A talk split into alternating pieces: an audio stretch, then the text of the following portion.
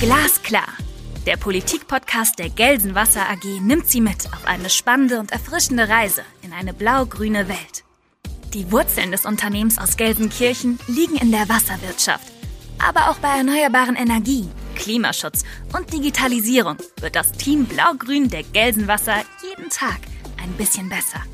Mitten im Ruhrgebiet spricht Arndt Bär mit seinen Gästen über aktuelle Themen aus Energie, Umwelt und Klimapolitik. Konkret und glasklar. Viel Vergnügen! Wasserversorgung und der andere Teil des Kreislaufs, Abwasserwirtschaft. Beides ist im Wandel. Trinkwasser war früher kein Thema, aber nun hatten wir das zehnte zu trockene Jahr in Folge. Wir haben darüber gesprochen. Und wir hatten die Katastrophe im Ahrtal im Sommer 2021. Übrigens nicht das erste Starkregenereignis in den letzten Jahren. Der Klimawandel ist in der Wasserversorgung voll angekommen. Rufe nach Maßnahmen zur Klimaanpassung werden laut. Und vor allem die Abwasserentsorgung spielt immer mehr eine zentrale Rolle jetzt. Themen wie die Entsorgung von Spurenstoffen waren schon immer im Fokus, aber Monoverbrennung oder auch Phosphorrecycling stehen eigentlich jetzt schon auf der Agenda. Was ist alles zu tun? Wie sieht die politische Agenda gerade auch für die Abwasserseite in den nächsten Jahren denn eigentlich aus? Was hat Priorität von all den Themen? Über diese Fragen freue ich mich heute mit Muhannad Al-Halak zu sprechen. Er ist wasserpolitischer Sprecher der FDP-Bundestagsfraktion. Er ist Mitglied im Deutschen Bundestag seit 2021. Sicherlich eine der spannendsten Biografien ähm, all der Personen, die heute im Bundestag sind. Ich freue mich sehr. Er ist natürlich Mitglied im Ausschuss für Umwelt und Klimaschutz. Lieber Herr Alalak, freue mich sehr, dass Sie heute da sind. Ich freue mich auch. Tun Sie uns doch vielleicht, wie alle anderen Zuhörenden, den Gefallen und ähm, stellen Sie sich einfach kurz äh, nochmal vor mit Ihren eigenen Worten und vielleicht auch schon mit Blick auf die Frage, was Ihnen einfällt, wenn Sie an den Irak denken. Äh, ich stelle mich erstmal vor. Äh, mein Name ist ja Mohamed Al-Halak. Äh, ich werde dieses Jahr 33 Jahre alt, eigentlich äh, sehr jung für, den, für einen neuen Bundestagsabgeordneten, der tatsächlich als Nicht-Akademiker in den Deutschen Bundestag eingezogen bin, ist. ich bin selber Abwassermeister vorher gewesen. Ich war im öffentlichen Dienst tätig und Betriebsleiter und habe wirklich um die drei große Anlagen geführt, unter anderem anderen auch äh, Pumpstationen, die ich betreut habe, war bei der Planung einbezogen und ich finde das mega, dass eine als der, der jetzt sagen wir mal Politikwissenschaft nicht studiert hat, in den Deutschen Bundestag eingezogen ist. Auch ein äh, mega Vorteil für unser oder was Positives, äh, Positives auch für unsere Gesellschaft zu zeigen, dass man nicht unbedingt studiert haben muss, um eben halt voranzukommen im Leben. Und das habe ich auch gezeigt, dass man tatsächlich auch durch eine berufliche Ausbildung vorankommen könnte. Und äh, eins ist mir auch wichtig, das habe ich auch immer wieder gesagt, dass der Mensch nicht als Akademiker anfängt. Und das habe ich tatsächlich jetzt auch bewiesen. Und wenn ich jetzt auch an den Irak denke, weil ich ja gebürtig aus äh, Irak mhm. äh, bin, äh, natürlich denke ich immer als Abwassermeister, haben die überhaupt Kläranlagen? Und wenn, wie laufen die Kläranlagen in Irak? Okay. Also das wäre jetzt tatsächlich meine erste Überlegung, äh, wenn ich an Irak äh, denke. Mhm. Wie ist die Abwasserentsorgung? Wie ist die Wasserversorgung vor Ort? Äh, weil das einfach mein Thema ist. Okay, also Sie sind schon äh, vollkommen fachlich angekommen in Ihrem Bereich. Das, ähm, oh ja. das, das, klingt gut, aber ähm, also in der, in der Tat, ähm, mal vielleicht nicht unbetont lassen, Sie sind ähm, im Irak erstmal groß geworden. Genau. Und dann mit, ich glaube, neun Jahren. Genau, also ich, äh, ich bin tatsächlich, also ich bin zur Grundschule gegangen und äh, mit elf Jahren kam ich dann äh, nach Deutschland mit der Familie. Wir mhm. sind äh, Kriegsflüchtlinge gewesen äh, damals. Äh, deswegen auch jetzt äh, mit der Ukraine. Also mich hat's wirklich persönlich sehr stark getroffen. Äh, aber ich sehe das wirklich auch als Chance. Ich habe damals, wo mhm. ich herkam, ich war, ich wurde sehr herzlich aufgenommen und das war so mein Gefühl. Ich kam zur Schule, äh, die anderen Kinder wollten äh, mit mir reden, spielen, ich wollte mitspielen und so musste ich wirklich sehr schnell die deutsche Sprache erlernen. Und ja, ich habe mich äh, dann positiv integriert, so sehen es auch die meisten und das ist aber eine Art Dankbarkeit, die ich jetzt irgendwie erfahren habe und auch dieses Positive, das ich damals bekommen habe. Und das genau das möchte ich durch Dankbarkeit wieder zurückgeben. Und das ist auch der Grund, warum ich mich politisch tatsächlich dann engagiert habe. Mhm. Erstens ehrenamtlich vor Ort durch Feuer, ich war bei Feuerwehren natürlich auch dabei, mhm. äh, Fußballvereine und dann irgendwann mal hat sich das Ganze politisiert und bin dann Richtung kommunal auf kommunaler Ebene. Da habe ich kandidiert, weil ich eben durch mein Ehrenamt etwas zurückgeben wollte. Und so hat sich tatsächlich durch Leistung auch dann die meine Bundestagskandidatur ergeben 2021. Und jetzt sitze ich im Bundestag. Und natürlich diejenigen, die vor Ort auch mich gewählt haben, die mich unterstützt haben, die mit mir aufgewachsen sind, die sind mega stolz. Das habe ich jetzt auch letztes Wochenende gespürt. Ich glaube, das ist, das äh, ist auch absolut berechtigt und das kann ich mir sehr gut vorstellen. Jetzt haben Sie ähm, ja in der Kommunalpolitik angefangen damals. Gab es irgendwie ein äh, ein ausschlagendes Ereignis, ein Zeitpunkt, zu dem Sie gesagt haben, ich will mich tatsächlich auch hier in diesem Land politisch ähm, will mich einbringen. Das ist ja nicht selbstverständlich im ja. Grunde. Das ist ja fantastisch. Also sagen wir mal so, damals mit elf Jahren hätte ich mir nicht vorstellen können, irgendwann mal Bundestagsabgeordneter zu sein und erst recht nicht vor zwei Jahren vielleicht. Also vor zwei Jahren wusste ich nicht mal, dass ich irgendwann mal im Bundestag lande, obwohl ich auch, obwohl es auch nicht mal mein Ziel war. Äh, es war ja so, ich bin jetzt, äh, also zur Bundestagswahl bin ich seit vier Jahren bei der FDP gewesen und es ist eigentlich nicht lange. Und warum ich der FDP auch äh, beigetreten bin oder warum ich mich politisch auch engagieren wollte, ich habe vorher mich äh, eigentlich integriert. Ich habe meinen Meisterbrief absolviert, völlig freiwillig, selber bezahlt auch von der eigenen Tasche sozusagen, äh, weil ich mich weiterentwickeln wollte. Dann fing es mit Ehrenamt vor Ort, Feuerwehr, Fußballvereine und das war diese Dankbarkeit, weil ich irgendwie der äh, Gesellschaft was zurückgeben wollte und ich, ich wurde auch da sehr sehr aufgenommen, sehr herzlich aufgenommen. Und so hat sich das wirklich zu dem Zeitpunkt, wo ich dann damals äh, mitgenommen worden bin, Richtung politischer Asche Mittwoch, wo ich auch damals den Christian ah. Lindner getroffen habe, da bin ich nicht mal bei der Partei gewesen. Also völlig unpolitisch eigentlich in, irgendwo auf eine Veranstaltung gewesen, wo auf einmal davon geredet wird, hey, vorankommen durch eigene Leistung. Es zählt nicht, wo du herkommst, es zählt, was du hier vor Ort leistest. Und das hat mich brutal angesprochen, weil genau das habe ich eigentlich so jetzt vom Lebenslauf auch durchgemacht. Also ich kam damals hierher, ich war äh, zu dem Zeitpunkt auch stellvertretender Betriebsleiter, mein Meisterbrief hinter mir und habe mich komplett in der Gesellschaft integriert. Und das hat mich tatsächlich damals auch hier den Schub gegeben, wo ich mich, wo ich sagen kann, hey, ich werde dieser Partei beitreten und mich tatsächlich für diese Gesellschaft auch engagieren. Und so kam es tatsächlich, dass ich dann auch Mitglied äh, geworden bin. Und und habe mich jetzt ohne Ziele ohne jetzt irgendwie äh, zu sagen, hey, äh, ich möchte jetzt in zwei, drei Jahren oder vier Jahren in den Bundestag einziehen. Das war gar nicht mein Ziel. Mein Ziel war es wirklich, Stadtrat erstens halt. Mhm. Stadtrat werden und vor Ort auf kommunaler Ebene für die Bürgerinnen und Bürger was machen. Und das war mein Ziel. Und ich habe dafür kandidiert bei der Kommunalwahl und tatsächlich auch jetzt durch die Leistung, ich also ich habe echt nicht damit gerechnet, dass ich auf einmal so viele Stimmen bekommen würde, dass ich sogar einen ehemaligen Bundestag Bundestagsabgeordnete auf der Liste, auf der Kreistagsliste, überhole mit die Stimmen. Mhm. und so kam ich tatsächlich auch in den Kreistag auch rein. Und so bin ich auch auffällig ge geworden, auch für die FDP, wo die FDP gesagt hat, hey, der kommt aus Niederbayern, wo die Leute sehr konservativ sind. Wie kann das denn sein, dass er jetzt so viele Stimmen holt? Und so, so hat sich das wirklich halt, dieser Aufmerksam, man ist auf mhm. einmal aufmerksam auf mich geworden, äh, auch auf jetzt auf Bundesebene. Und so kam tatsächlich der Anruf von der Bundestagsabgeordnete vor der Bundestagswahl, wo äh, sie gesagt hat, hey, hättest du Lust zu kandidieren für den Bundestag? Ich habe gesagt, boah, da fragst du mich was. Äh, ich habe gesagt, also ich würde kandidieren ich mache es aber wirklich nur für die Partei. Ne? Ich kandidiere für die Partei, weil ich die Unterstützung bei der Kommunalwahl bekommen habe. Und es war wirklich eher eine Art äh, Dankbarkeit, dass ich wieder zeigen wollte und für die FDP kandidieren vor Ort, weil ich eben auch Stimmen geholt habe. Mhm. Und das war eigentlich so meine Überlegung damals gewesen. Und ich muss auch äh, echt gestehen, dass ich auch damit nicht gerechnet habe, dass ich in den Bundestag einziehe. Also äh, auch am Wahltag nicht. Am 27. in der Früh habe ich den Anruf bekommen, dass ich jetzt eingezogen eingezogen bin. Ich habe nicht mal meinen Koffer zusammengepackt gehabt. Also ich bin mit ja. dem Anzug, wo ich am Wahlabend sozusagen angehabt habe, äh, nach Berlin. Und, und der war wirklich verschwitzt. Also sehr das schön. war sehr schlimm.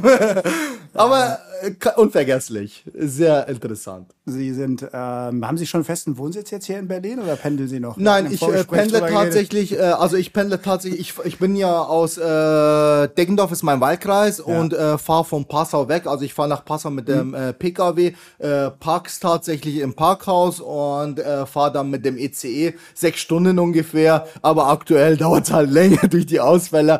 Fahre dann tatsächlich von Passau äh, weg hier nach Berlin, einmal umsteigen in Nürnberg und äh, hier in Berlin habe ich tatsächlich äh, keine Wohnung. Ich äh, schlafe im Hotel, weil ich gerne wieder Richtung Wahlkreis übers Wochenende gehen möchte. Mhm. Und Freitag geht's immer bei mir dann nach Hause, wenn natürlich keine Sondersitzung ist oder auch Parteitag und so weiter. Wenn es nicht stattfindet übers Wochenende, dann bin ich tatsächlich wieder im Wahlkreis, weil ich gerne in der Heimat sein möchte und ich finde und sehe es auch, das hat's mir ja auch, also warum ich im Bundestag sitze, das habe ich tatsächlich äh, die Leute vor Ort zu äh, verdanken eigentlich erstens. Mhm. Äh, ich meine, ohne ihre Unterstützung hätte ich es tatsächlich nicht geschafft und deswegen werde ich immer meine Region im Auge haben wollen und deswegen möchte ich auch gerne nach Hause, da, wenn es möglich ist. Verstehe. Also ist natürlich eine, eine, eine anstrengende Vorgehensweise. Jetzt ähm, sind Sie natürlich mit Ihrer steilen Karriere auch noch in einem Alter, wo man das vielleicht auch körperlich äh, gut machen kann, äh, eine Zeit lang zumindest. Es ist, es ist sehr anstrengend, aber es ist, es ist mir auch, also das Ganze ist mir auch wirklich viel wert. Und man muss es auch auf Zeit sehen und man muss das Ganze auch als eine Art äh, Geschenk sehen. Ich mhm. meine, äh, wer bekommt denn äh, die Möglichkeit mitzugestalten? Wer bekommt denn die Möglichkeit im Bundestag zu sitzen? Es ist auf Zeit, das weiß ich auch und ich weiß jetzt nicht, ein Jahr schon fast vorbei. Ne? Äh, ich habe noch ungefähr drei Jahre und man weiß nie, was danach ist. Und natürlich ist wirklich, also mein Ziel ist es tatsächlich, die Interessen vor Ort zu vertreten und dass ich mich wirklich danach, egal was passiert, mich den Spiegel anschauen kann, dass ich sagen kann, hey, ich habe mein Bestes gegeben und ja, das ist tatsächlich auch mein Ziel. Gestalten ist das ähm, Stichwort. Wir, wir, hatten gerade schon mal ähm, kurz darüber gesprochen. Äh, Sie müssen sehr, sehr viel gestalten, glaube ich, in Ihrer ersten äh, Wahlperiode. Ähm, es ist sicherlich eine außergewöhnliche Zeit im Moment, auch gerade im Bundestag. Wie, wie haben Sie das wahrgenommen, die Zeit jetzt seit dem Oktober zuletzt? Sie kommen ja, kommen ja zur Ruhe. Ja, also das stimmt. Ich habe seitdem auch keinen Urlaub gehabt. Äh, gefühlt bin ich immer auf, habe ich sozusagen immer 100 Prozent gegeben.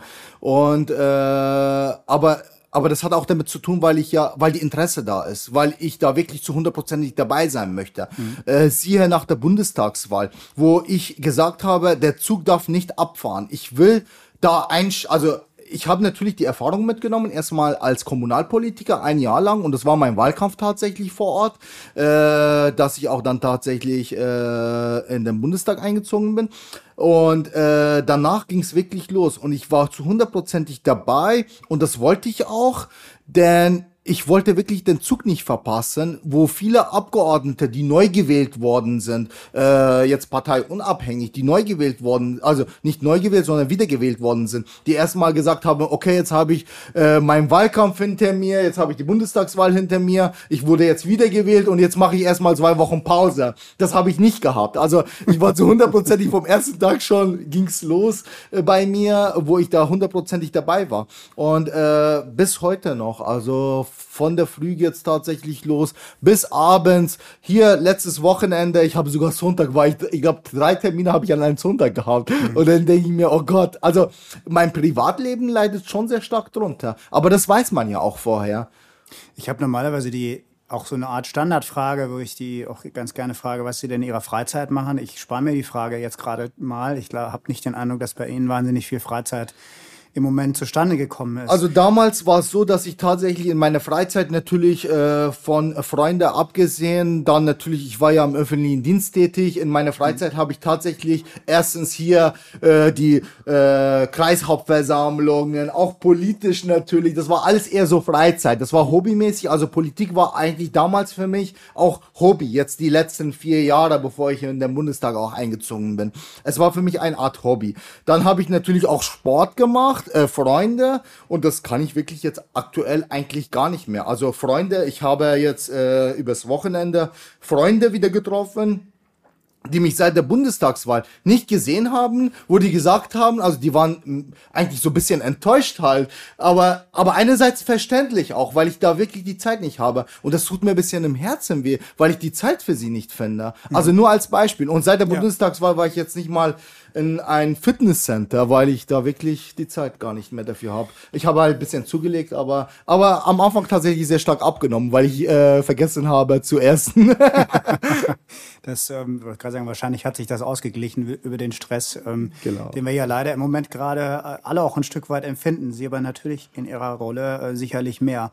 Sie sitzen auch im, im Innenausschuss, ähm, neben der Umweltthematik, über die wir uns ja eigentlich treffen. Mhm. Äh, Im Innenausschuss haben Sie sehr viel mit mit der, den, den Folgen der, des, der, des Ukraine-Konfliktes oder des Russland-Feldzuges, kann. Feldzuges, kann man ja fast sagen, zu tun.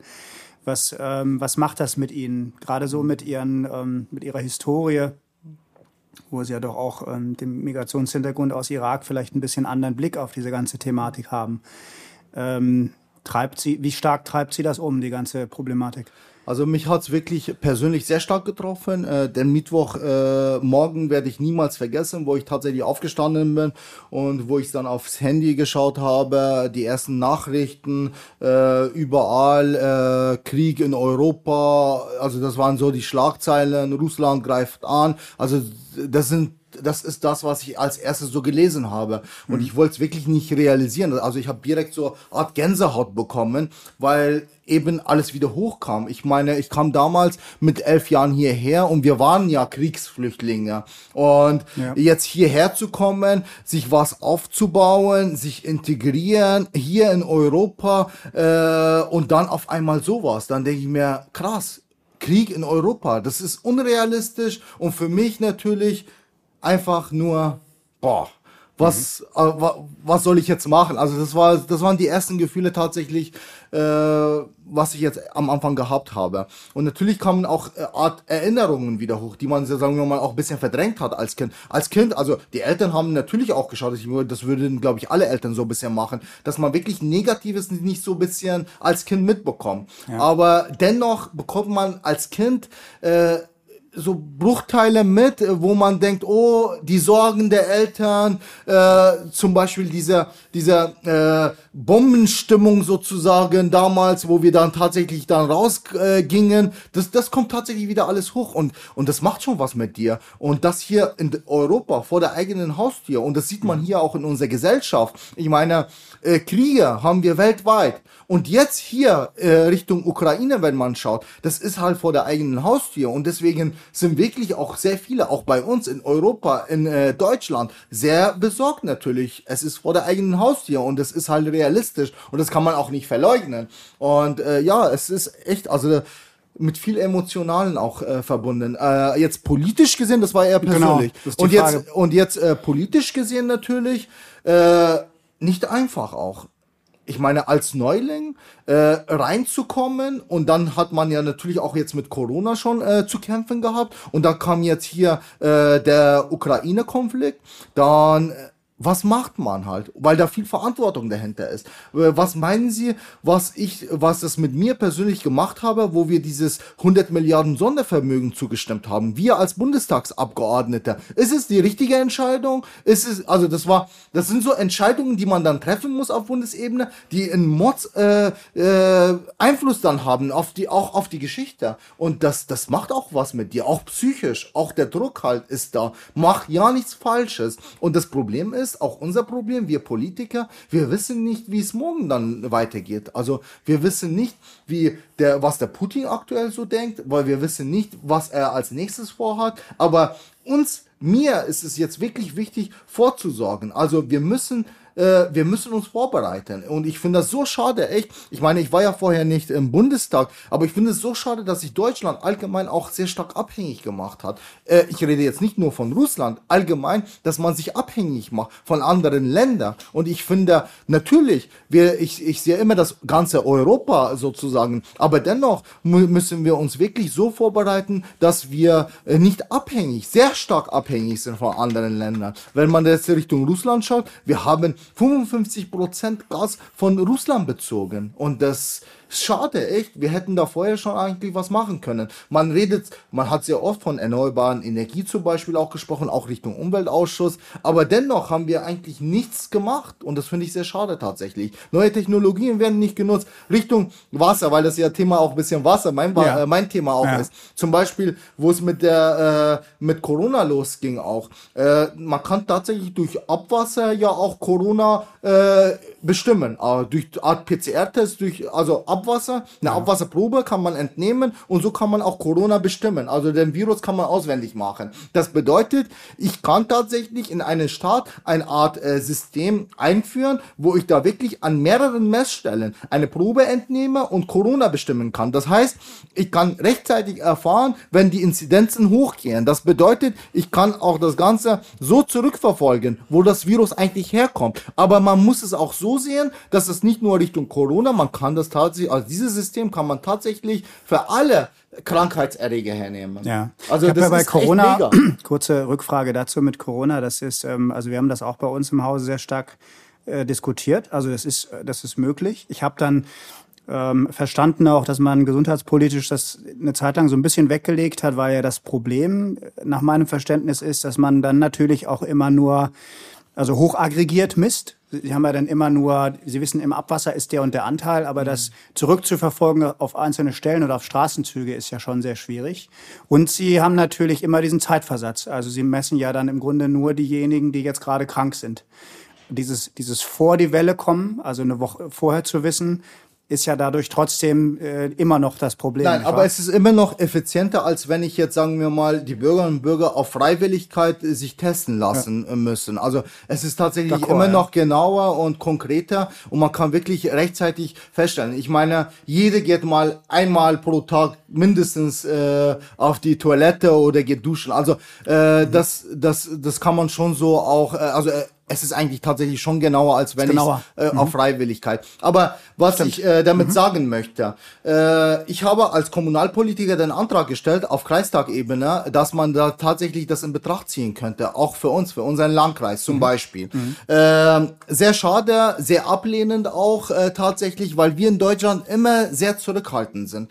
Äh, wir haben Pilotprojekte gehabt, hier in Deutschland auch, was jetzt auch, was das Thema auch anbelangt, mhm. äh, die jetzt erstmal ein Jahr laufen kaufen müssen. Zu schauen, äh, hey, wie läuft's denn überhaupt? Und das finde ich sehr schade, weil wir da sehr zurückhaltend, sehr verschlossen sind über neue Technologien auch und es mhm. wie, und es wird dann irgendwann mal der Zeitpunkt kommen, wo es halt dann zu spät ist. Die Pandemie haben wir jetzt seit mehr, also mehr, äh, fast knapp drei Jahre jetzt schon äh, und dennoch äh, finde ich, also wenn ich mir das so anschaue, äh, haben wir nicht viel dazugelernt. Jetzt reden wir schon wieder darüber, äh, wenn ich mir jetzt bestimmte Politiker wieder anhöre, über irgendwie Lockdowns und hier Maskenpflicht, also da, da, da sieht man, da sieht man, dass man irgendwie nichts daraus lernt. Äh, äh, wir haben diese Pandemie schon länger. Da muss man wenigstens was dazulernen. Aber sehr schade, echt. Man ist verschlossen und man tut irgendwie äh, nichts, bis das Problem vor der eigenen Haustür ist. Und das, ich verbinde das Ganze jetzt mit äh, Wasser, Trinkwasserversorgung. Äh, diese, also die Wasserversorgung wird irgendwann mal knapp hier in Deutschland. Also es wird die Zeit kommen, das habe ich auch hier im Büro gesagt, es wird die Zeit kommen, dass wir tatsächlich auch unser Trinkwasser kaufen müssen. Aber warum müssen wir es drauf anlegen? Wir müssen jetzt schon was tun, dass das nicht, dass der Fall nicht eintritt. Also da sind wir natürlich und, und das ist aber, der, aber, aber, aber, aber nur als Beispiel, das ist wirklich das schlimmste Szenario, was passieren ja. kann halt. Ja. Aber, aber warum, äh, äh, sagen wir mal so, warum reagieren wir vorher nicht darauf und äh, beugen das Ganze vor? Und das, das ist ja unser Problem, das, das ich jetzt auch damit sagen möchte. Wir reagieren erst und agieren erst, wenn das Problem wirklich vor der eigenen Haustür steht. Das ja. bedeutet, weil Aktuell interessiert sich keiner für die Trinkwasserversorgung. Das sieht jeder als selbstverständlich. Ich weiß, Sie sind ja aus einem anderen Bereich, aber ich als Normalbürger sozusagen weiß, okay, wenn ich das, äh, wenn ich meinen Wasserhahn aufdrehe, dann kriege ich halt was zum Trinken. Es ist ein sauberes Wasser und das reicht mir schon. Und das sehe ich als selbstverständlich. Und erst dann, wenn es heißt, hey, ich kann mein Trinkwasser, also dieses Wasser nicht mehr trinken, dann schreien alle. Dann heißt es, oh Gott, wir müssen was machen. Also das, das finde ich sehr schade halt. Und, das finde ich äh, auch sehr schade, denn dann ja. wird es nämlich auch zu spät sein. Denn ähm, genau. also Sie haben mir die Frage im Grunde selbst beantwortet. Ich hätte das äh, als Laie ähnlich gesagt. Das Problem ist, dass man offensichtlich ja auch in der Politik sich schwer tut, vorausschauend zu agieren. Das ist aber, glaube ich, kein politisches Problem, sondern ein menschliches Problem. Genau. Wir reagieren immer erst dann, wenn wir ein Problem bemerken. Ja. Und dann muss es alles plötzlich sehr schnell gehen. Und dann haben wir eben dort Probleme, wo wir langfristig handeln müssten. Und in der Wasserversorgung ist es nun mal leider so, dass wir ähm, die Regionen, die jetzt gerade schon an Trockenheit ähm, Schwierigkeiten haben, schon leiden. Das gibt es ja auch in Ostwestfalen, ja. in, ähm, in, Bayern ja auch, Unterfranken, Oberfranken, glaube ich, sehr stark, ja. ähm, dass wir da keine kurzfristigen Lösungen hinkriegen. Äh, sondern eben ein paar Dinge noch vorbereiten müssen. Was ich habe mal, ich hatte die Julia Braune von German Water Partnership bei mir in Glasklar, die hat das Folgende zu mir gesagt.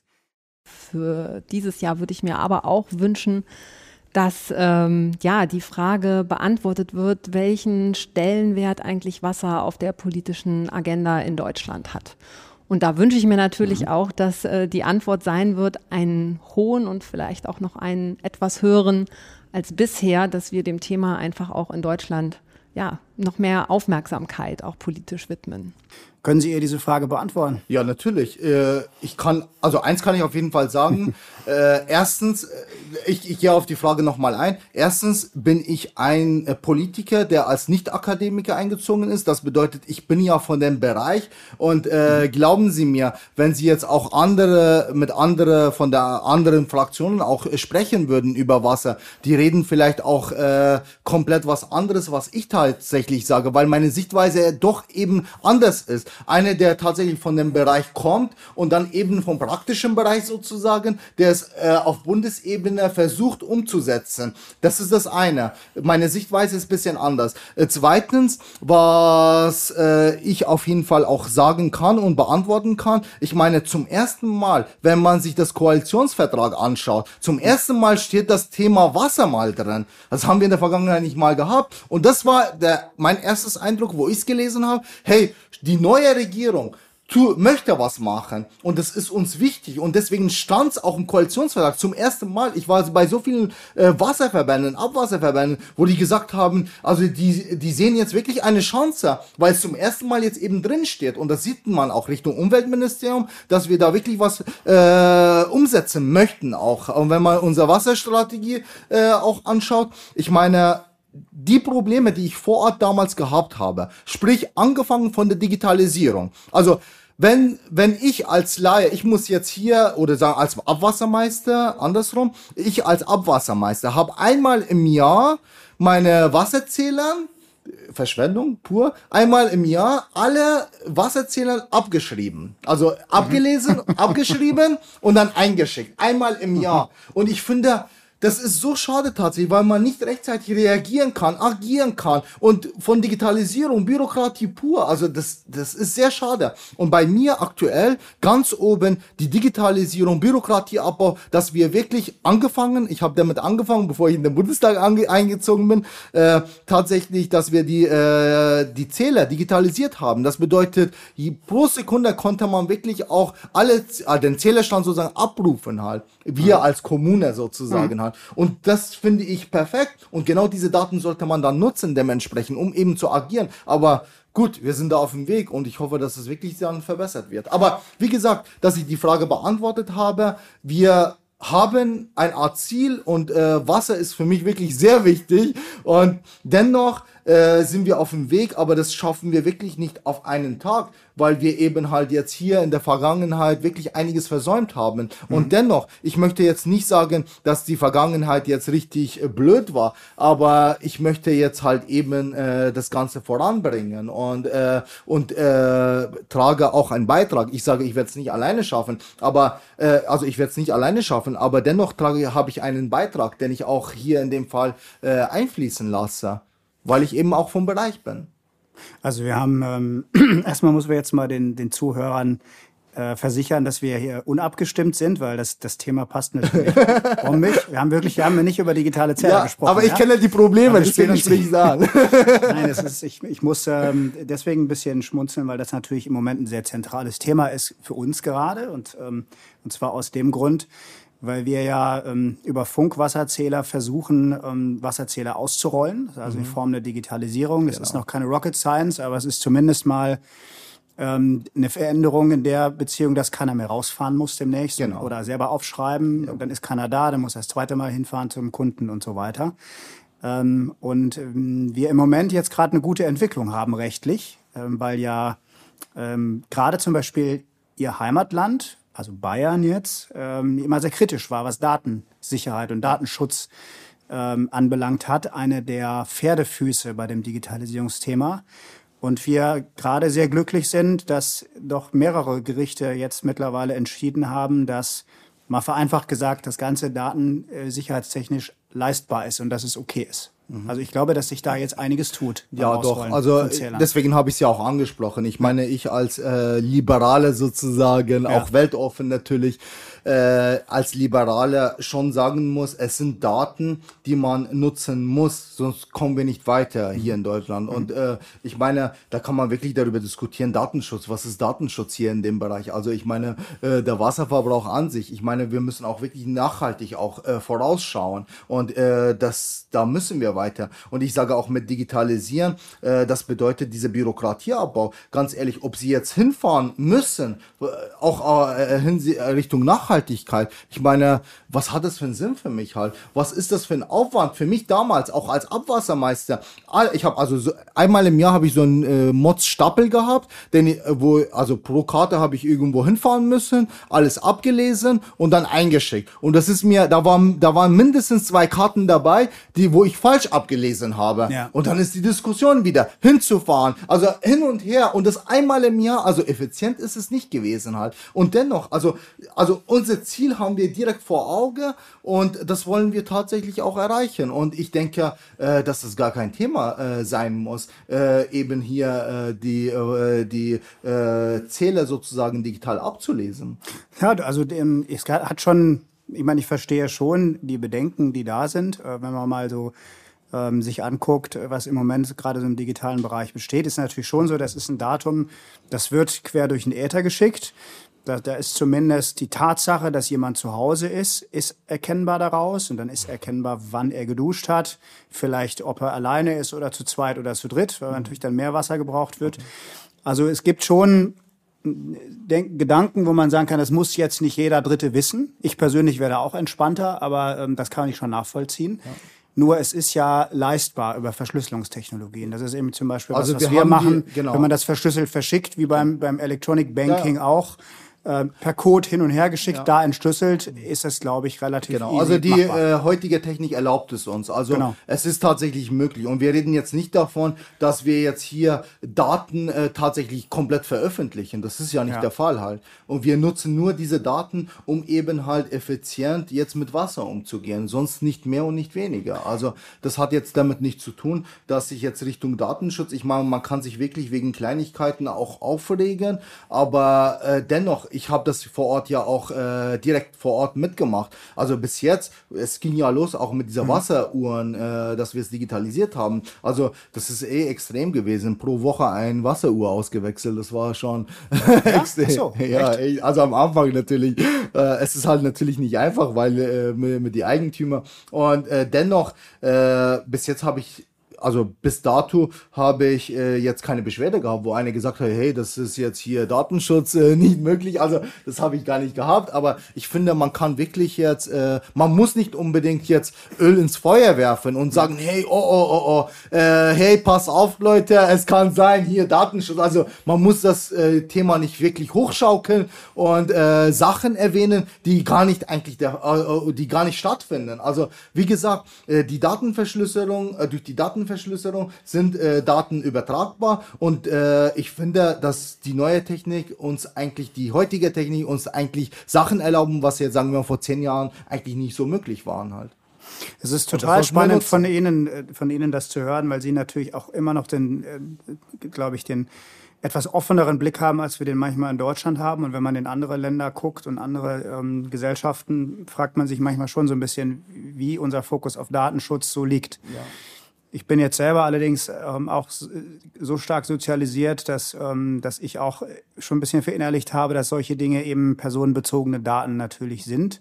Ähm, wir weisen auch immer schon ein bisschen darauf hin, dass allerdings natürlich, wenn jemand hinfährt mhm. äh, und da die Tür aufgemacht wird und er den Zeller abliest, er eigentlich ja mehr von dem Haus mitkriegt als über das Datum.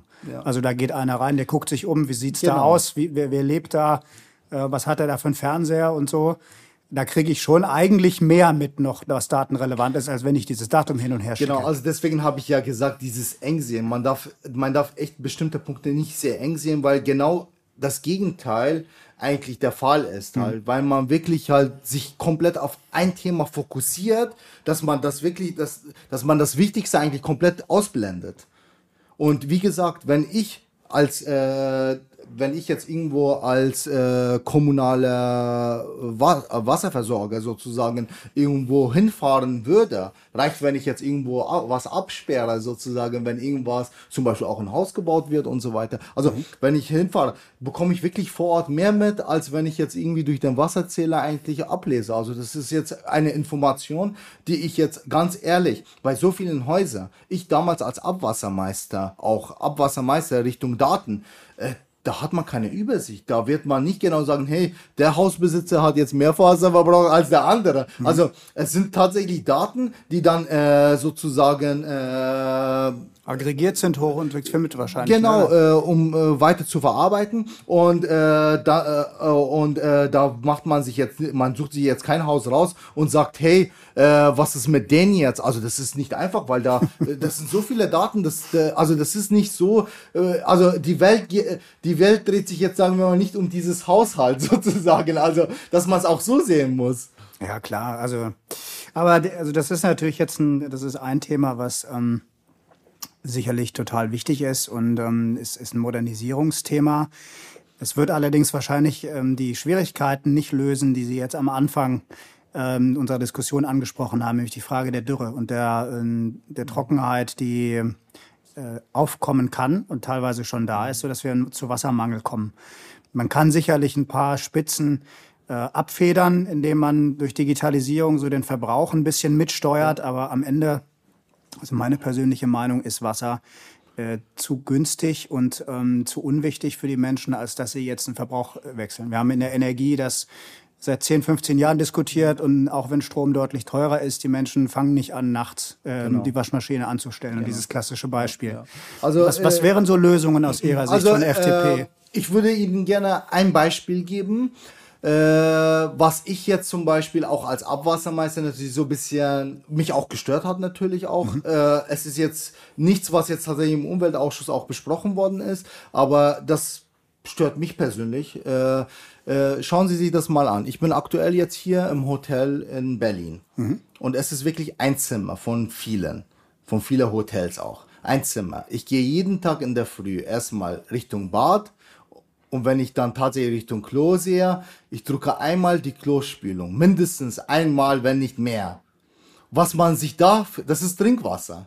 Ja. Was da eigentlich nur verschwendet wird. Und ich finde das so schade. Das habe ich wirklich als Abwassermeister nur gesehen, weil eben wir die Technologie eigentlich haben, die Technik, die neueste Technik haben, dass wir eigentlich nur Regenwasser auffangen und tatsächlich für die Klospülung hernehmen. Das sind so die einfachsten Dinge, die man eigentlich auf politischer Ebene natürlich auch die Rahmenbedingungen setzen könnte. Man könnte Anreize schaffen, dass man, sagen wir mal, so eine Technik auch fördern könnte. Und genau das da spricht mich auch an. Aber da muss ich mal nachfragen, weil Sie ja ähm, sich, sich, aus, sich auskennt technisch. Ist das, ist das so einfach? Also jetzt ist ja nur man... Man braucht nur einen Auffangbehälter. Ja. Man braucht einen Auffangbehälter. Dieses Auffangbehälter muss... Äh, also freiweg sozusagen befüllbar auch sein durch Trinkwasser. Das bedeutet, wenn ich kein Regenwasser habe, wenn mein Behälter leer ist, dass ich es immer noch dennoch durch Trinkwasser versorgen kann. Ja. Also es muss aber frei weg durch die Keime. Also das muss, da gibt es eine gesetzliche äh, Anordnung und das ist auch tatsächlich gesetzlich auch geregelt. Ja. Äh, so auch Richtung äh, Regenwassernutzung, Richtung Garten zum Beispiel, gibt's auch die Möglichkeit, aber die Anreize nicht halt. Es Aber- gibt immer noch viele äh, Besitzer, die tatsächlich ihren Garten mit Trinkwasser einfach nur äh, begießen halt. Und das finde ich sehr schade. Also die Möglichkeiten sind da, aber eben halt nicht die Rahmenbedingungen von der Politik, weil man sich irgendwie nicht drum kümmert. Und das finde ich halt sehr schade halt. Und das tut mir im Herzen weh, ganz ehrlich, wenn ich die Klospülung drücke. Was ist das für eine Wasserverschwendung? Die äh, an zweiter Stelle, glaube ich, nach, nachdem ich geduscht habe, äh, vom Wasserverbrauch her, ne, äh, steht an zweiter Stelle.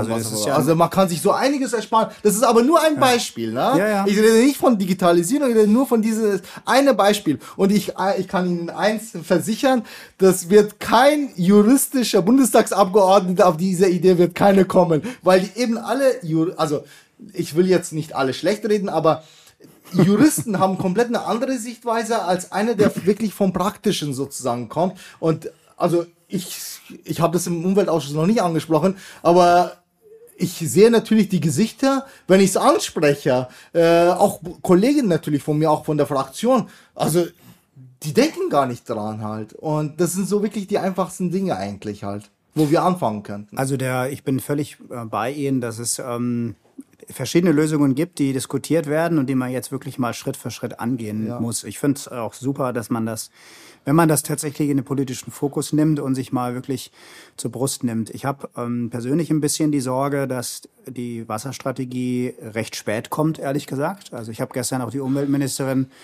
ähm, live gesehen und verstanden, Ende des Jahres wird ähm, der Kabinettsentwurf denn jetzt rauskommen. Ja, jetzt haben wir Anfang Juli. Dann kommt Ende des Jahres der Entwurf, dann wird er diskutiert ein halbes Jahr und dann ist äh, wieder der nächste Sommer vorbei. Jetzt haben wir dann zwei Trockenheitssommer. Äh, aber das, das am Rande, ich kann das völlig verstehen, weil jetzt natürlich auch ähm, leider ähm, ein, zwei andere Themen, die Sie gerade schon angesprochen hatten, erstmal politisch im Fokus sind. Es wird nur leider jetzt die, die nächsten zwei Sommer dann wahrscheinlich sportlich. Die, die Lösungen, die Sie ansprechen, die, ähm, also die Sichtweise, die in der Branche zum Großteil noch da ist, ist ja die folgende. Regenwasser, äh, Tonne leuchtet mir persönlich auch ein. Also fängt man auf und dann äh, nutzt man den, den Garten, wässert man den Garten damit. Also Haken dran. Toilette oder auch Duschen schwieriger, weil ähm, wir da natürlich diesen Hygieneanspruch haben, den wir immer hatten ähm, und diese Schnittstellen zum Trinken und zum Körper sehr, sehr hoch sind und das System nun mal so gebaut ist, wie es jetzt gebaut ist. Also ich habe verstanden, ähm, Wiederaufbereitung dann möglich, wenn es ein Neubau ist.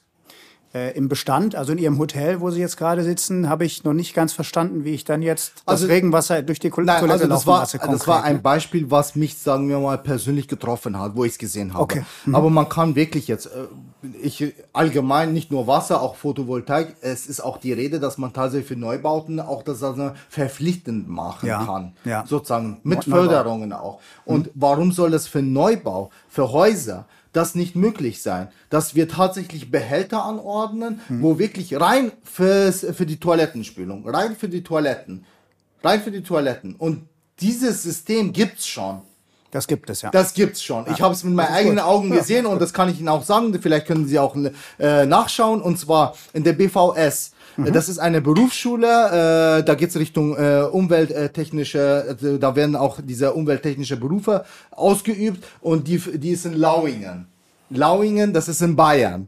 Und Lauingen, da habe ich meine Ausbildung tatsächlich als Fachkraft Ja. Abwassertechnik gemacht. gesehen, ja. Und da wird tatsächlich, da, den Behälter habe ich auch gesehen, und da wird tatsächlich Regenwasser komplett aufgefangen von den Dächern, komplett aufgefangen und äh, tatsächlich für die äh, Verwertung, also für die Wiederverwendung sozusagen, für die Klospülung hergenommen. Das merkt man tatsächlich, wenn ich auf die Klospülung auch drücke, dass mein Wasser äh, im Klo halt äh, leicht, äh, leicht, man, es ist nicht verschmutzt, aber man, man sieht es von der Farbe her, dass es jetzt nicht unbedingt Trinkwasser ist halt. Ja. Das ist das einzige Problem eigentlich halt. Ja. Aber ganz ehrlich, das macht mir nichts aus halt. Aber dieses Beispiel gibt's schon. Und ich rede jetzt hier, 2012 habe ich meinen Meister absolviert. Fertig. Und ich war 2006, 2007 habe ich meine Ausbildung gemacht. Das war die Technik damals. Na? Und wir sind aktuell mit in einer Zeit eigentlich, wo sowas eigentlich selbstverständlich sein muss. Wir hatten Aber Sie haben Druck auch nicht, ne? gesagt, Sie haben auch gesagt, nur noch einen Satz. Äh, Sie haben ja auch gesagt, ja, ich finde, dass wir noch jetzt zu spät dran sind. Aber dennoch, ich finde es eben nicht, auch wenn, wenn mhm. sie recht haben, mhm. aber dennoch, wir wollen jetzt was machen halt. Ja. Auch wenn es jetzt, sagen wir mal, wenn, wenn ich sage, hey, wenn ich weiß, dass ich jetzt in vier Jahren das wirklich umsetze, dann reicht es mir auch, weil wir eben was tun jetzt halt. Und die Politik darf da jetzt nicht wegschauen. Mhm. Müssen Sie um, um zwölf eigentlich raus? Oder zwischendurch, wenn wir das rausschneiden, weil sonst. Oder haben Sie noch ein paar Minuten? Ein paar Minuten. Ein paar Minuten? Ein paar Minuten. Okay. Also wir sind jetzt bei äh, 40 Minuten. 40, ne? Weil sonst würde ich nämlich ein, das, das Phosphor-Thema oder äh, Monoverbrennung vielleicht oh, ja, kurz unbedingt. machen. ja? Oder? Oder nicht? Doch, das ja. machen wir. Ich sagen, weil das, das, das war jetzt ja mein alles, Thema. Das war jetzt alles super spannend. Stufe können wir gerne noch. Also genau, wir gerne, müssen, wir müssen also. noch, äh, das, wir haben ja jetzt ganz andere tolle Themen, aber das müssen wir noch kurz noch, äh, oder so lange wie Sie Zeit haben. Ne? Deswegen, wir, wir sind machen, ja ein bisschen spät Wir geworden. machen das. Ähm, Lassen Sie uns mal ähm, kurz auf die, auf die klassische Abwasserseite noch gehen. Ähm, wir haben im Moment die Problematik, äh, wir haben zwei Sachen, zwei Fristen, die wir eigentlich einhalten müssen bis 2029. Wir ähm, äh, wollen die Klärschlammverbringung deutlich verändern. Wir wollen sie eigentlich von den, ähm, von den Äckern weghalten. Äh, und wir haben uns das Thema Phosphorrückgewinnung äh, auf die Fahne geschrieben, auch aus Europa kommend. Was ja, glaube ich, aber das ist Fragezeichen, äh, jetzt gerade so mit Blick auf die Ukraine und auf die ganze Thematik Wertschöpfungsketten zurückzuholen, ähm, vielleicht wieder mehr Eigenständigkeit zu bekommen, was Ihnen ja auch wichtig ist.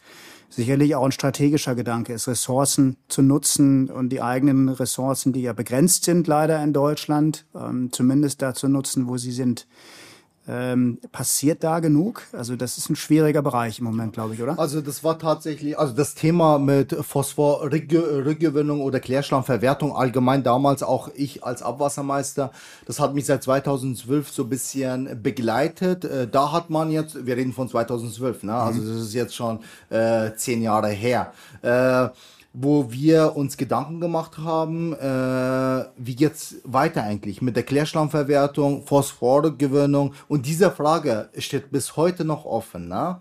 Also die Frage steht bis heute noch offen. Ich war vor kurzem, nur jetzt aktueller Stand, mhm. äh, ich war vor kurzem auf eine geplante äh, Monoverbrennungsanlage in Straubing, äh, die ist in Planung und äh, da hat man schon auch gespürt, da bin ich als Bundestagsabgeordneter tatsächlich hingegangen und da hat man genau gemerkt, da wird eine Anlage, eine mega Anlage, große Anlage, wo man wirklich auch bayernweit nutzen könnte, äh, geplant und dann demnächst gebaut und die wissen nicht, wie es tatsächlich vorangeht äh, oder weitergeht jetzt mit der Phosphorgewinnung zum Beispiel, auch Klärschlammverwertung. Äh, und äh, dennoch sind diejenigen, die jetzt in Planung sind, die bilden diese Schnittstellen, dass man wirklich äh, sozusagen vorbereitet ist für die Zukunft sozusagen. Und ich fand das so schade als Bundestagsabgeordneter und dass auch von der Politik eigentlich keine Rahmenbedingungen da sind. Also da wird nichts vorgegeben und die Leute vor Ort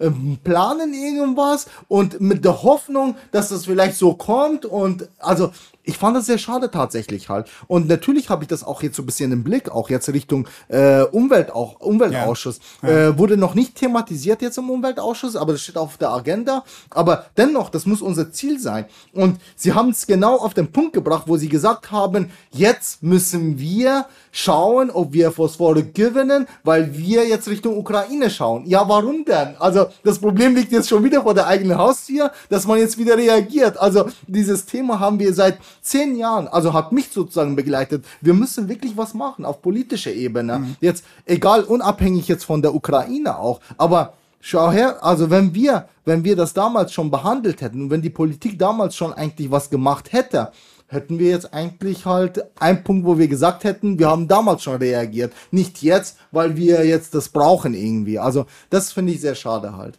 Also wir haben ja vielleicht, wir haben ja auch viele Hörer, die jetzt nicht so sehr vom Fach sind wie Sie. Dann muss man vielleicht ähm, kurz dazu sagen, der Phosphor ist ja jetzt ausnahmsweise mal ein Rohstoff, der nicht aus der Ukraine kommt, glaube ich. Ja. Äh, aber äh, also leider viele, viele andere aber ähm, aus äh, Nordafrika größtenteils und aus Südamerika, glaube ich. Und ähm, wir könnten ein Stück weit den Phosphor, der bei uns in den Klärschlammen drin ist, äh, rückgewinnen und selbst wieder nutzen und würden damit auch eine Kreislaufwirtschaft anstoßen, die wir ja alle so wollen europäisch. Jetzt haben wir eine, eine Pflicht bis 2029, das zu machen. Aber viel mehr haben wir im Moment nicht an Rahmenbedingungen. Ja. Und ähm, wir sind persönlich auch betroffen als Unternehmen. Wir bauen auch Monoverbrennungsanlagen und haben äh, genau diese Thematik, die Sie gerade beschrieben mhm. haben, dass wir ein bisschen Sorge haben, wie das jetzt alles weitergehen genau. soll. Es sind jetzt noch sieben Jahre mhm. und es sind natürlich große Investitionen ja. und ähm, alle tun sich sehr schwer, weil sie zu auf planen. Sicht fahren, zu planen und äh, Verträge abzuschließen, was sie dann machen müssen. Sie müssen ja, ja dann die Klärschlemmer haben, um so eine Anlage auszu, mhm. auszulasten. Äh, und das alleine ist ein Problem. Und mit der äh, Verbrennung ist es ja im Moment so, die Anlagen, ähm, die eigentlich die ausgestellt werden sollten, die Kohlekraftwerke, die werden jetzt vorübergehend aus energiepolitischen Gründen wieder angestellt. Das ist eine andere Frage, das ist wahrscheinlich auch richtig so, nur dort wird jetzt wieder mitverbrannt. Mhm. Das heißt, die Leute, die Klärschlamm eigentlich in die Monoverbrennungsanlage geben wollten, die sagen jetzt wieder, nee, nee, wir gehen in die Mitverbrennungsanlage. Mhm. Ist jetzt auch günstiger im Moment. Und es ist noch schwieriger, mit so einer Anlage irgendwie was zu machen.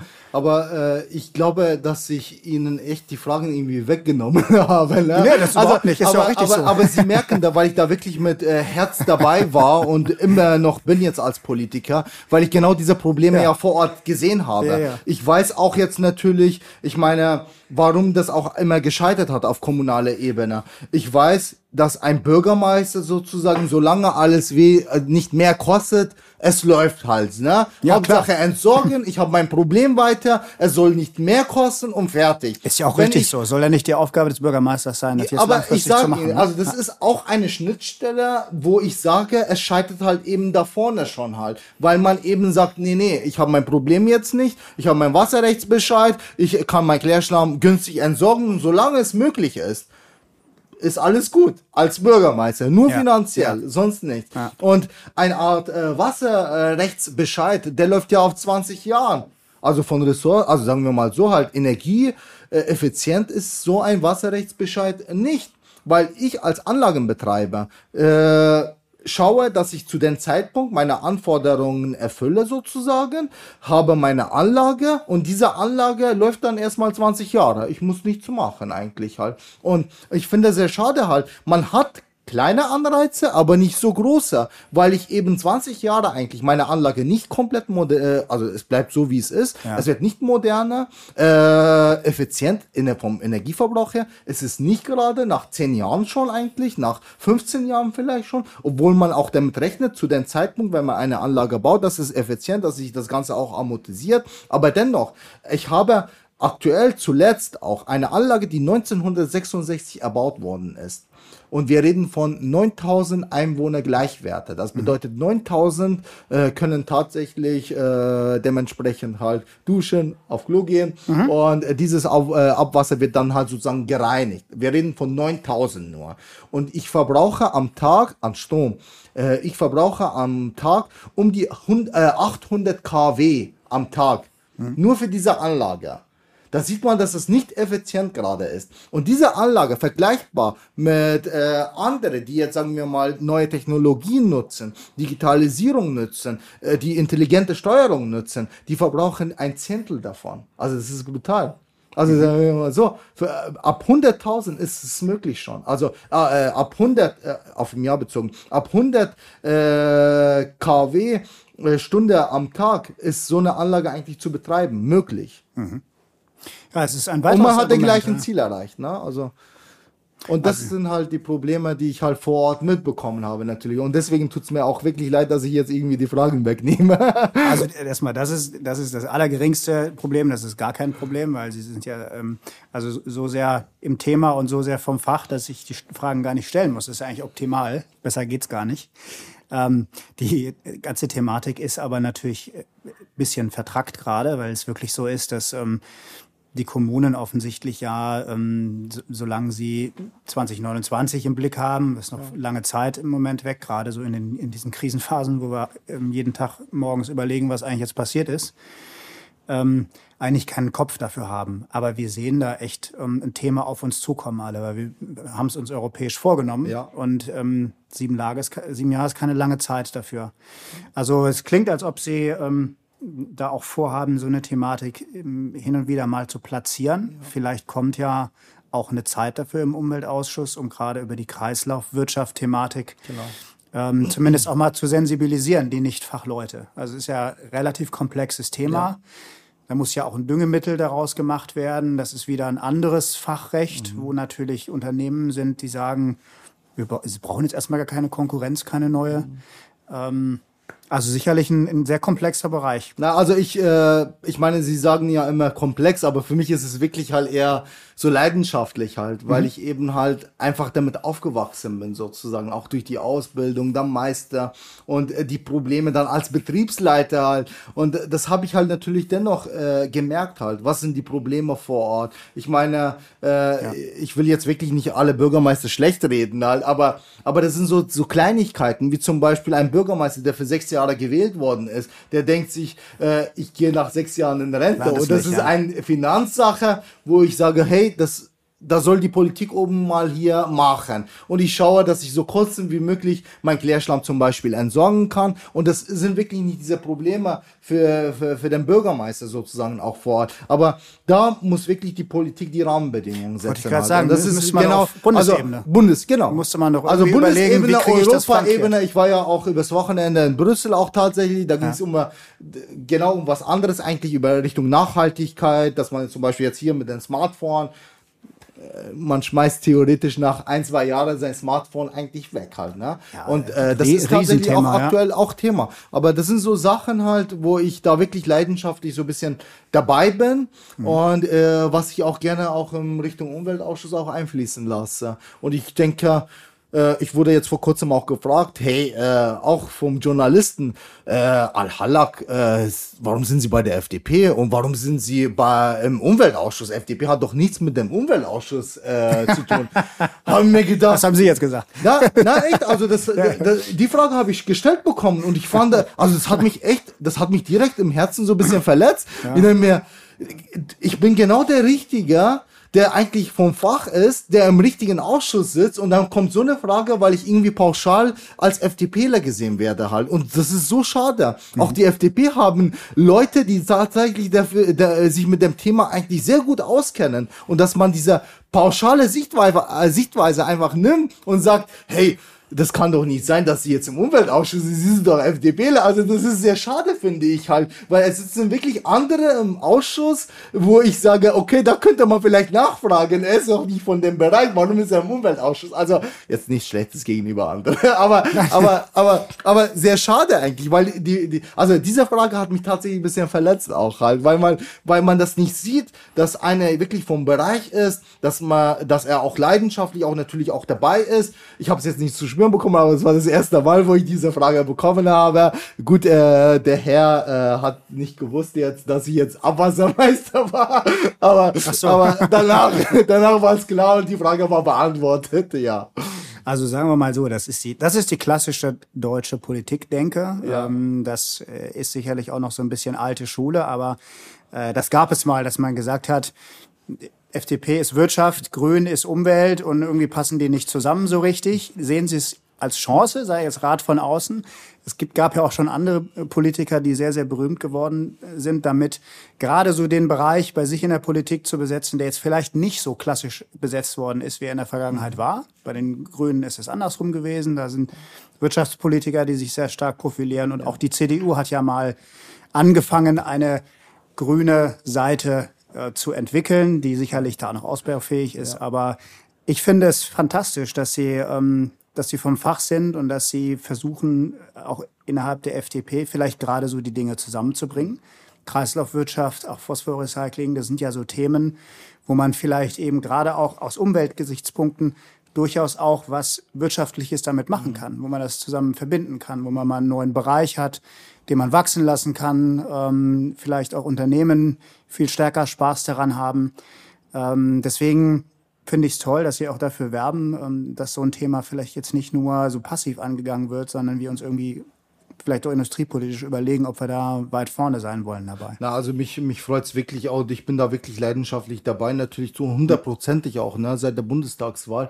Und äh, das schätzen auch meine Kollegen natürlich auch äh, von der FDP-Fraktion auch. Und ich muss echt sagen, ich arbeite auch, weil sie, äh, sie dürfen mich nicht alleine sehen. Ich habe da wirklich tolle mhm. Kollegen, auch Richtung Klima. Lukas Köhler, unter anderem Karina. Ja. Also es sind wirklich Absolut. mega Spitzenpol. Judith Skudelny. Also wir sind wirklich eine Art Team und jeder kommt von seinem Bereich.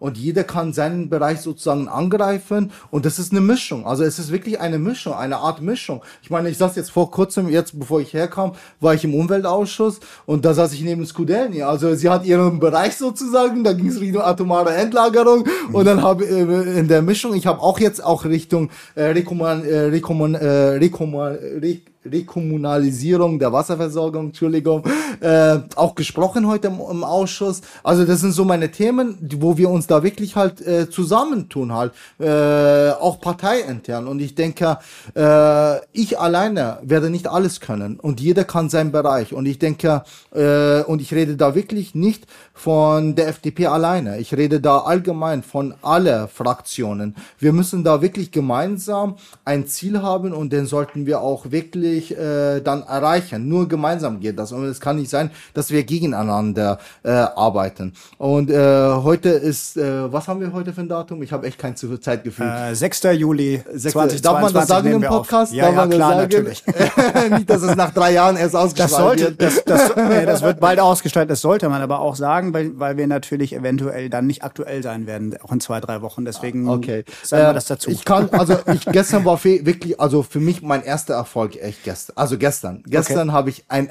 Erfolgsmoment gehabt. Das war so brutal für meinen Wahlkreis. Und ich habe mich wirklich dafür richtig stark gemacht. Und zwar habe ich bei mir, ich komme ja aus Bayern, wir haben über 140 Wasserkraftanlagen, kleine Wasserkraftanlagen, äh, wo wirklich jetzt, äh, wo jetzt der Habeck gesagt hat, dass die kleinen Wasserkraftanlagen nicht mehr gefördert werden. Ja. Und ich habe mich so stark dafür gemacht. Ich habe sogar in der AG Umwelt mit Skudelny, die da, äh, wenn Skudelny gerade zuhörte, vielen Dank an dich auch.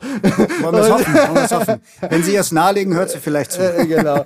Und äh, gemeinsam, wir haben den Staatssekretär bei der AG Umwelt gehabt, wo wir wirklich Argumente, Gegenargumente vom Wahlkreis habe ich es auch mitgenommen, wo wir dafür gekämpft haben, dass kleine Wasserkraftanlagen in Zeiten wie diese, jetzt wo wir eigentlich abhängig sind davon, mhm. äh, dass die weiter gefördert werden. Und das war tatsächlich gestern mein Moment sozusagen, wo ich dann auch durch die Fraktion erfahren habe, dass das jetzt äh, ausgehandelt worden ist, dass tatsächlich kleine Wasserkraftanlagen weiter gefördert werden. Ich habe gestern, heute auch noch Anrufer vom Wahlkreis gehabt, von Ingenieurbüros, wo die gesagt haben, das haben die nicht gedacht. Echt, also krass, echt. Ich war ja im Kontakt mit denen und das war echt ein Erfolgsmoment, wo ich auch einen Anrufer vom Bürgermeister vor Ort bekommen habe.